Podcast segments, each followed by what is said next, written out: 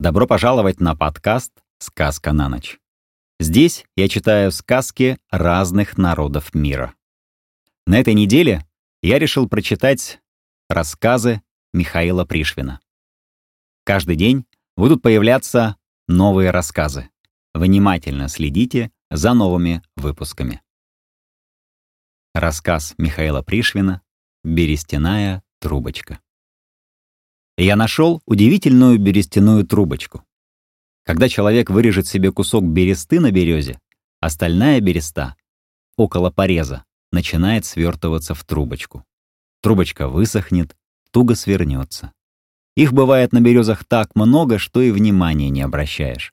Но сегодня мне захотелось посмотреть, нет ли чего в такой трубочке. И вот в первой же трубочке я нашел хороший орех так плотно прихвачены, что с трудом удалось палочкой его вытолкнуть. Вокруг березы не было орешника. Как же он туда попал? Наверное, белка его туда спрятала, делая зимние свои запасы, подумал я. Она знала, что трубка будет все плотнее и плотнее свертываться и все крепче прихватывать орех, чтоб не выпал. Но после я догадался, что это не белка, а птица-ореховка воткнула орех может быть, украв из гнезда белки. Разглядывая свою берестяную трубочку, я сделал еще одно открытие. Под прикрытием ореха поселился, кто бы мог подумать, паучишка, и всю внутренность трубочки затянул своей паутинкой. Михаил Пришвин, рассказ «Лисичкин хлеб».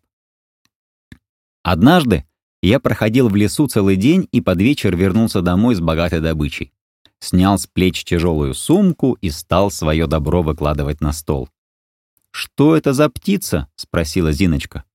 «Терентий», — ответил я. И рассказал ей про Тетерева. Как он живет в лесу, как бормочет весной, как березовые почки клюет, ягодки осенью в болотах собирает, зимой греется от ветра под снегом.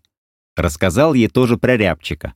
Показал ей, что серенький, с хохолком, и посвистел в дудочку по репчиному и ей дал посвистеть. Еще я высыпал на стол много белых грибов, и красных, и черных. Еще у меня была в кармане кровавая ягодка костяника, и голубая черника, и красная брусника. Еще я принес с собой ароматный комочек сосновой смолы. Дал понюхать девочке и сказал, что этой смолкой деревья лечатся. «Кто же их там лечит?» — спросила Зиночка. «Сами лечатся», — ответил я. Придет, бывает, охотник, захочется ему отдохнуть. Он и воткнет топор в дерево и на топор сумку повесит, а сам ляжет под деревом. Поспит, отдохнет. Вынет из дерева топор, сумку наденет и уйдет. А из ранки от топора из дерева побежит эта ароматная смола и ранку эту затянет. Тоже нарочно для Зиночки принес я разных чудесных трав. По листику, по корешку, по цветочку. Кукушкины слезки, валерьянка, Петров крест, заячья капуста. И как раз под заячьей капустой лежал у меня кусок черного хлеба. Со мной это постоянно бывает, что когда не возьму хлеба в лес, голодно, а возьму, забуду съесть и назад принесу.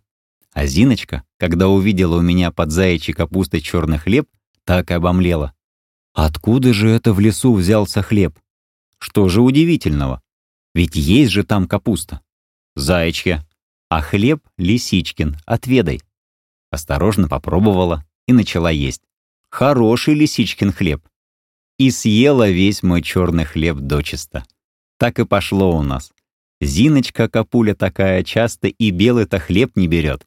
А как я из лесу лисичкин хлеб принесу, съест всегда его весь и похвалит.